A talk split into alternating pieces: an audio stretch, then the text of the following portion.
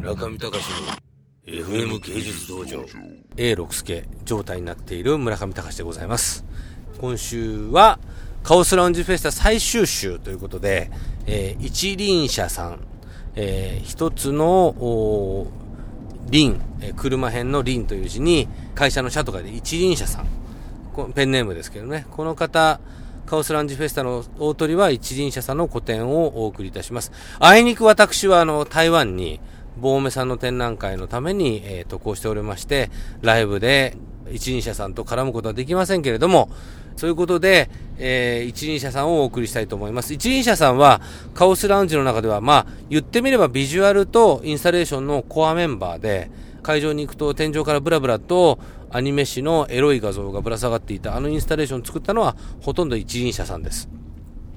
え、その一輪車さんの初個展。彼はピクシブ上で抽象的なアニメを使いながら抽象的な画像を、まあ、展開しているところを藤城嘘君や梅沢和木君と仲良しになってピクシブ上でそれを、まあ、ある種のこう舞台を与えられそして今一人のアーティストとして勝手に誕生させられてしまったえ一社員ですね。なんか昔で言うと、なんか本の雑誌を、のイラストを描いていた沢野ひとしさんのような、と言ってもわからないリスナーがほとんどでしょうけれども、まあ、あともしくは、もしくは言わせていただくと、知り上がれことぶきさんも昔は社員だったんですよね。広告宣伝をやっていた知り上がりことぶきさんが、サラリーマンをやりながら漫画家をやっていたような、まあそういう感じの一輪車さん。まあ言ってみればサラリーマンアーティストですけれども、その一輪車さんのご紹介をしたいと思います。FM 芸術道場。えっ、ー、と、一輪車と申します。今回、中野の左陣ガロで、ドーナツに穴があったら入りたいという個展を開催しています。あの、もともと、ピクシブというイラスト投稿サイトで上げていた絵につけていたタイトルなんですけど、この言葉面白いよね、みたいに言ってくれる方がいて、たら、ああ、じゃあまあこれでいいんじゃないかなっていう感じで、はい。あの、そうですね。まあ、あとその、恥ずかしさっていうのですか、を表現したくて はい。穴があったら入りたいなっていうような、はい。もともとやっぱ恥ずかしがり屋なので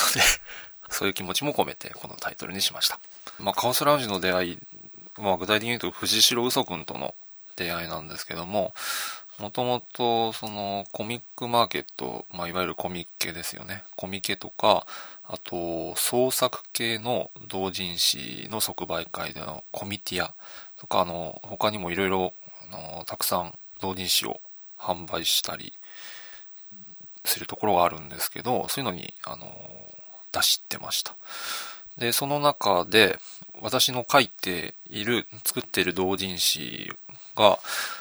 少女爆発さんの絵に似てるねっていうふうに言われたんですね。で、その少女爆発って何だろうって思いまして、で、まあそれインターネットで調べてみたら、藤代嘘くんが作った、参加しているか作ったかの、あの、合同誌。あの、いろんな人が集まって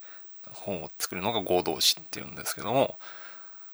そのサークル名かなが少女爆発という名前でして、で、そこで初めて藤代嘘くんの存在を知りました。去年の3月 ?2 月か3月ですね。あ、そうなんだと思って 興味が湧いて調べたわけです。ピクシブもその時は存在を知りませんでした。中見隆の FM 芸術道場。